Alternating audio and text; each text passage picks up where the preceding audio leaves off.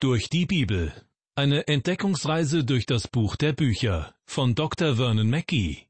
Ins Deutsche übertragen von Stefanie Gädecke und gesprochen von Kai-Uwe Wojczak. Ich begrüße Sie zu unserer Sendereihe Durch die Bibel. Herzlich willkommen. Mittlerweile sind wir im siebten Kapitel des Hebräerbriefes angelangt, in dem es um Jesus Christus, den hohen Priester nach der Ordnung Melchisedeks geht. Gemeint ist damit nach dem Vorbild oder nach der Art und Weise Melchisedeks. Von diesem Melchisedek, der im ersten Buch Mose seinen ersten und einzigen Auftritt hatte, wird im Hebräerbrief gesagt, er hat weder Anfang der Tage noch Ende des Lebens, so gleicht er dem Sohn Gottes und bleibt Priester in Ewigkeit. Sie merken schon, die Eigenschaften des einen werden durch die Eigenschaften des anderen beschrieben.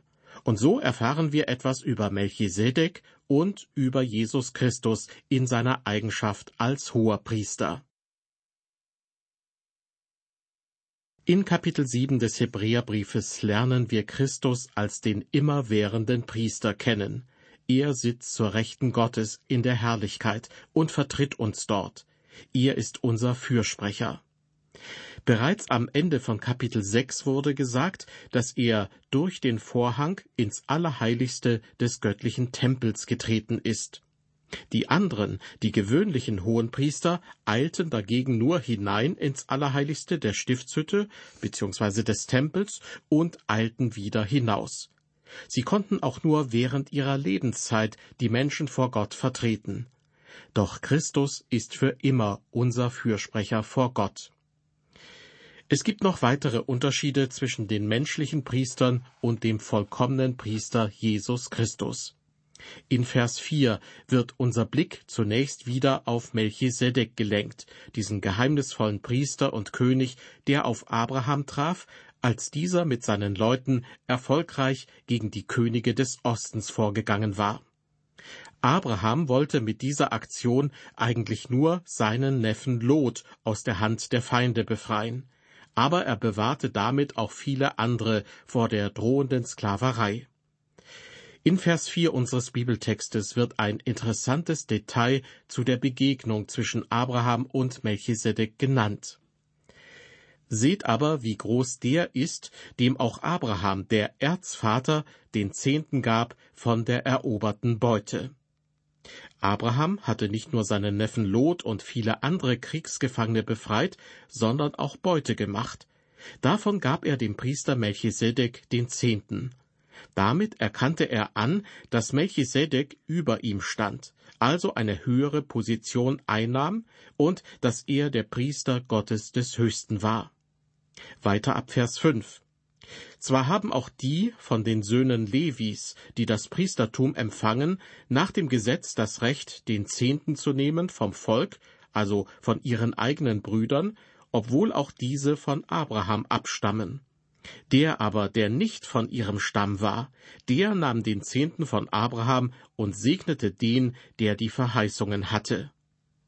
Hier wird noch einmal hervorgehoben, wie außergewöhnlich es war, dass Abraham an Melchisedek den Zehnten gab. Denn Melchisedek gehörte ja gar nicht zu denen, deren Nachkommen später für den Priesterdienst zuständig waren. Abraham erkannte die besondere Rolle Melchisedeks einfach an. Und wie ist das heute, wenn ein Mensch die besondere Rolle Jesu Christi anerkennt? Nun, ein solcher Mensch erkennt die Herrschaft Jesu Christi an, indem er zum Beispiel zu ihm kommt und ihm ebenfalls eine besondere Gabe gibt. Diese Gabe muss nicht, aber sie kann durchaus in klingender Münze überbracht werden. Wichtig ist, dass eine solche Spende nicht einfach nur als finanzielle Unterstützung für eine Gemeinde oder ein Missionswerk verstanden wird, sondern tatsächlich als eine Gabe an den Herrn Jesus Christus. Ihm wollen wir danken, ihm wollen wir die Ehre geben, ihm wollen wir zeigen, dass wir seine Herrschaft anerkennen. Zur Zeit des Alten Testaments entrichtete man den Zehnten an die Priester, die für das Volk vor Gott eintraten. Heute sind wir aufgerufen, unsere Gaben für Jesus zur Verfügung zu stellen, also letztlich für jene Dinge, die sein Werk fördern und voranbringen.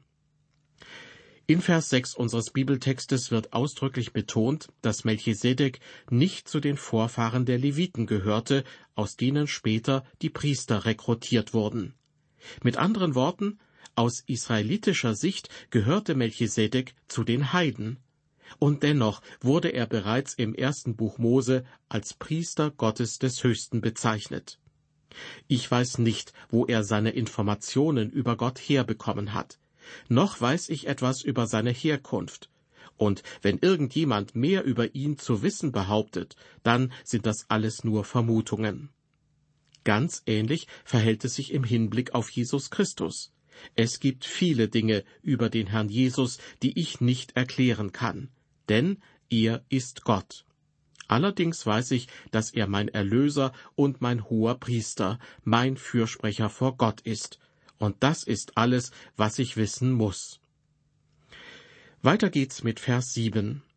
Nun ist aber unwidersprochen, dass das Geringere vom Höheren gesegnet wird. Sie erinnern sich, Abraham wurde von Melchisedek gesegnet, weil dieser einen höheren Rang hatte als er. Wenn wir zum Herrn Jesus beten und vor ihm niederknien, erkennen wir ebenfalls seine Überlegenheit an. Vers 8 Und hier nehmen den Zehnten sterbliche Menschen, dort aber einer, dem bezeugt wird, dass er lebt. Der Ausdruck sterbliche Menschen bezieht sich auf die levitischen Priester. Ihnen gegenübergestellt wird derjenige, dem bezeugt wird, dass er lebt. Hier ist allerdings nicht Jesus Christus gemeint, sondern Melchisedek. Die Gute Nachricht Bibel übersetzt Vers 8 folgendermaßen. Im Fall der Nachkommen von Levi sind es sterbliche Menschen, die den Zehnten entgegennehmen. Dort aber, im Fall von Melchisedek, ist es einer, von dem in der Heiligen Schrift bezeugt wird, dass er ewig lebt. Und genau in diesem Punkt ist Melchisedek ein Vorbild oder Vorausbild für Jesus Christus. Ihm können wir uns heute hingeben, und er wird uns empfangen. Wenn ich mich Christus hingebe, bekommt er zwar nicht viel, aber ich habe mich ihm hingegeben und bin dankbar, dass er mich annimmt. Es geht weiter mit den Versen neun und zehn. Und sozusagen ist auch Levi, der doch selbst den Zehnten nimmt, in Abraham mit dem Zehnten belegt worden. Denn er sollte seinem Stammvater ja erst noch geboren werden, als Melchisedek diesem entgegenging. Das klingt wieder ziemlich kompliziert. Und das liegt daran, dass es zur Zeit Abrahams ja noch gar keine Priester gab. Der Priesterstamm Levis war gewissermaßen noch in den Lenden Abrahams, so der griechische Originaltext, als dieser Melchisedek den Zehnten gab. Abraham bezahlte also für diejenigen mit, die erst nach ihm kommen sollten. Einen ähnlichen Gedankengang finden wir in der Bibel, wenn von der sogenannten Erbsünde die Rede ist. In der gleichen Weise, wie Adam sündigte, habe auch ich gesündigt. Es liegt in meiner Natur, weil ich, genauso wie Sie, ein Nachkomme Adams bin. Nun wissen wir spätestens seit dem Apostel Paulus, der Sünde sollt ist der Tod. Der alte Adam in uns hat nichts anderes verdient. Aber dann hat Gott seinen Sohn in die Welt gesandt. Seitdem ist alles anders. Im ersten Korintherbrief lesen wir, denn wie sie in Adam alle sterben, so werden sie in Christus alle lebendig gemacht werden. Gott sieht mich in Christus. Christus stattet mich mit seiner Gerechtigkeit aus, damit ich vor Gott bestehen kann. So wie er Gottes geliebter Sohn ist, so können wir durch Christus Gottes geliebte Kinder werden. Wir erreichen nun Vers 11. Wäre nun die Vollendung durch das levitische Priestertum gekommen, denn unter diesem hat das Volk das Gesetz empfangen, wozu war es dann noch nötig, einen andern als Priester nach der Ordnung Melchisedeks einzusetzen, anstatt einen nach der Ordnung Aarons zu benennen? Mit anderen Worten, das Priestertum Aarons, er war der allererste Hohepriester der Israeliten, sein Priestertum zeichnete sich dadurch aus, dass es unvollkommen war. Es hat nie Vollkommenheit gebracht, also die vollständige Gemeinschaft mit Gott. Es hat die Menschen auch nie zur Erlösung gebracht. Das Priestertum hat nicht dazu geführt, dass Gott die Menschen annahm. Kurzum, es hat sein Ziel nie erreicht. Deshalb brauchen wir Christus. Ich lese Vers 12. Denn wenn das Priestertum verändert wird, dann muss auch das Gesetz verändert werden. Wir leben heute nicht mehr unter dem Gesetz des Mose. Das alttestamentliche Gesetz des Mose gehörte zum Priestertum Aarons. Damals wurden Blutopfer dargebracht. Was folgt nun aber daraus, wenn es hier heißt, wenn das Priestertum verändert wird, dann muss auch das Gesetz verändert werden. Hören Sie dazu die Verse 13 und 14. Denn der, von dem das gesagt wird, der ist von einem anderen Stamm, von dem nie einer am Altar gedient hat. Denn es ist ja offenbar, dass unser Herr aus Juda hervorgegangen ist, zu welchem Stamm Mose nichts gesagt hat vom Priestertum. Hier wird nun auf eine Parallele hingewiesen zwischen dem Priester Melchisedek auf der einen Seite und Jesus Christus auf der anderen Seite. Vorhin haben wir gehört, dass Melchisedek nicht einmal zu den Vorfahren der Leviten gehörte. Der Stamm Levi war der Stamm der Priester, und trotzdem stand er als Priester Gottes des Höchsten über Abraham. Und der Herr Jesus wurde in den Stamm Juda hineingeboren und konnte daher auf Erden nie zu einem Priester werden. Das Priestertum musste also geändert werden, wie es in unserem Bibeltext heißt, da Christus nicht vom Stamm Levi abstammte. Vers 15 und noch klarer ist es, wenn in gleicher Weise wie Melchisedek ein anderer als Priester eingesetzt wird.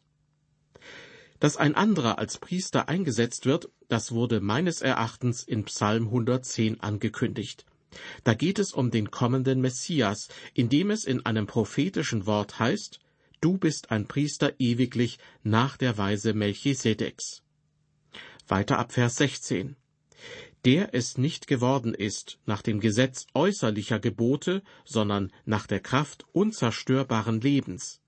Denn es wird bezeugt, und hier folgt nun das Zitat aus Psalm 110, Du bist ein Priester in Ewigkeit nach der Ordnung Melchisedeks. Liebe Hörer, Christus wurde durch seine Auferstehung von den Toten zu einem Priester. Er hat ein endloses Leben. Das ist mit den Worten gemeint, ihr ist nicht Priester geworden nach dem Gesetz äußerlicher Gebote, sondern nach der Kraft unzerstörbaren Lebens. Vers 18. Denn damit wird das frühere Gebot aufgehoben, weil es zu schwach und nutzlos war. Man könnte auch sagen, das Glaubenssystem des Mose mit den vielen Gesetzesvorschriften, den Priestern und all den Opfern ist aus der Mode geraten. Mehr noch, es ist verschlissen.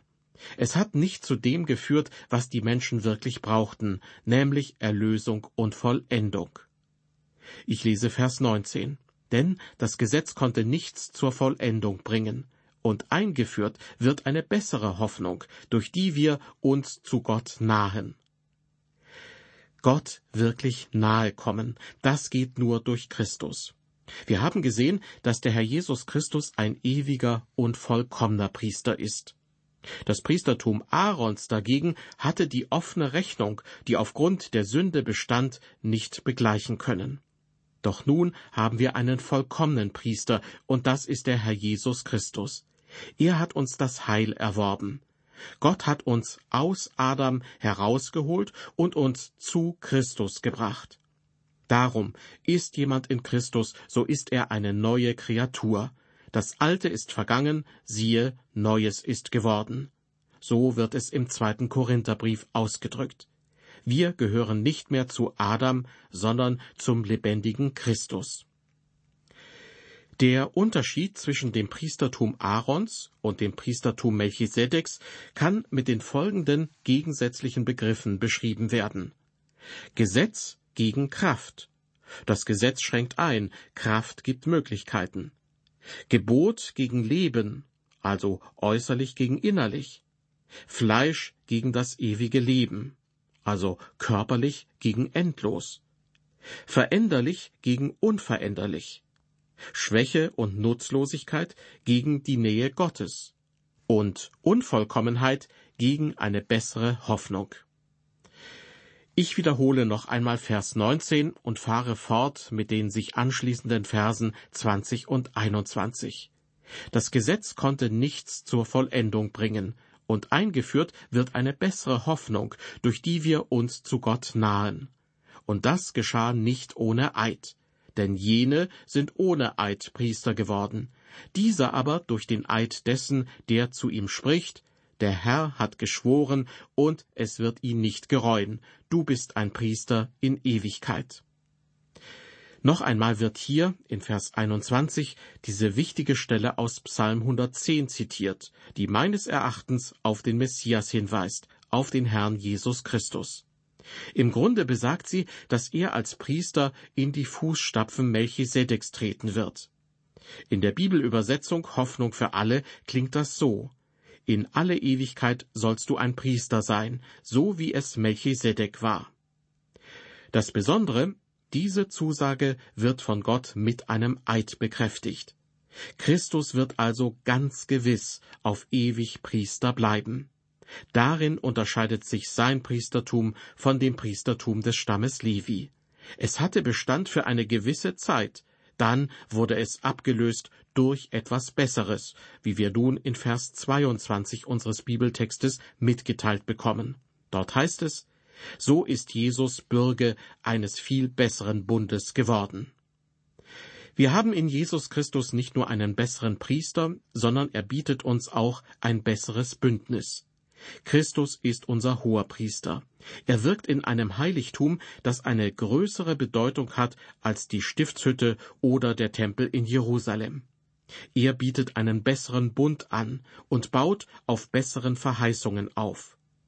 Dieses Thema wird übrigens in den Kapiteln acht bis zehn noch weiter entfaltet. Auf jeden Fall ist das Priestertum des Herrn Jesus in allen Bereichen und in jeder Hinsicht überlegen. Wir erreichen Vers 23. Auch sind es viele, die Priester wurden, weil der Tod keinen bleiben ließ.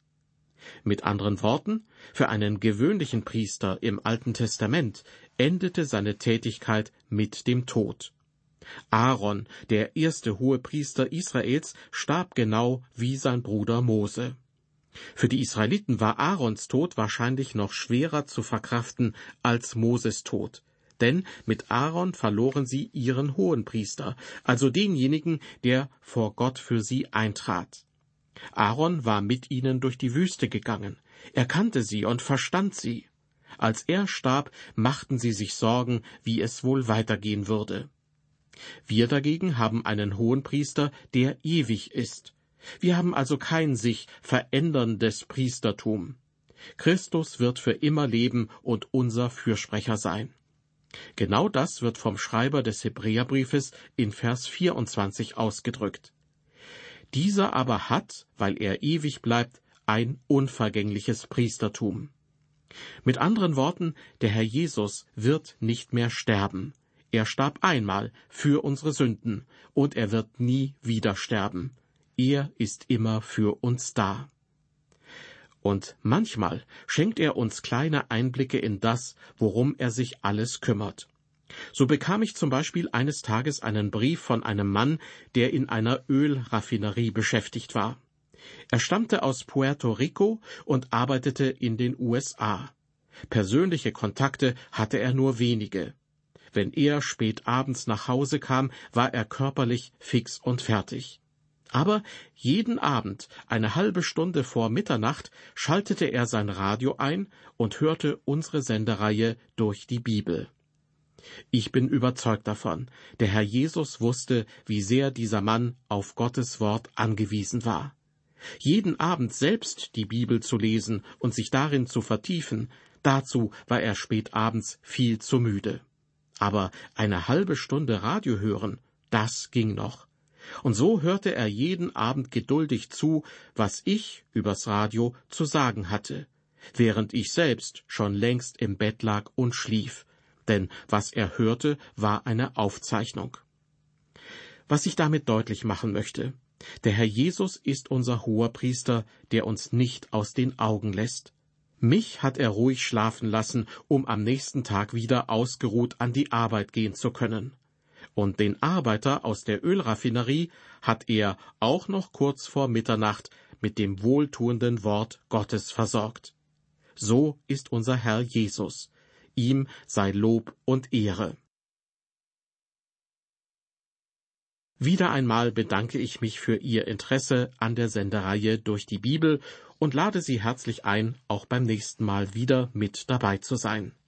Dann beenden wir das siebte Kapitel des Hebräerbriefes und beginnen mit Kapitel 8. Bis dahin, auf Wiederhören und ein herzliches Gott befohlen.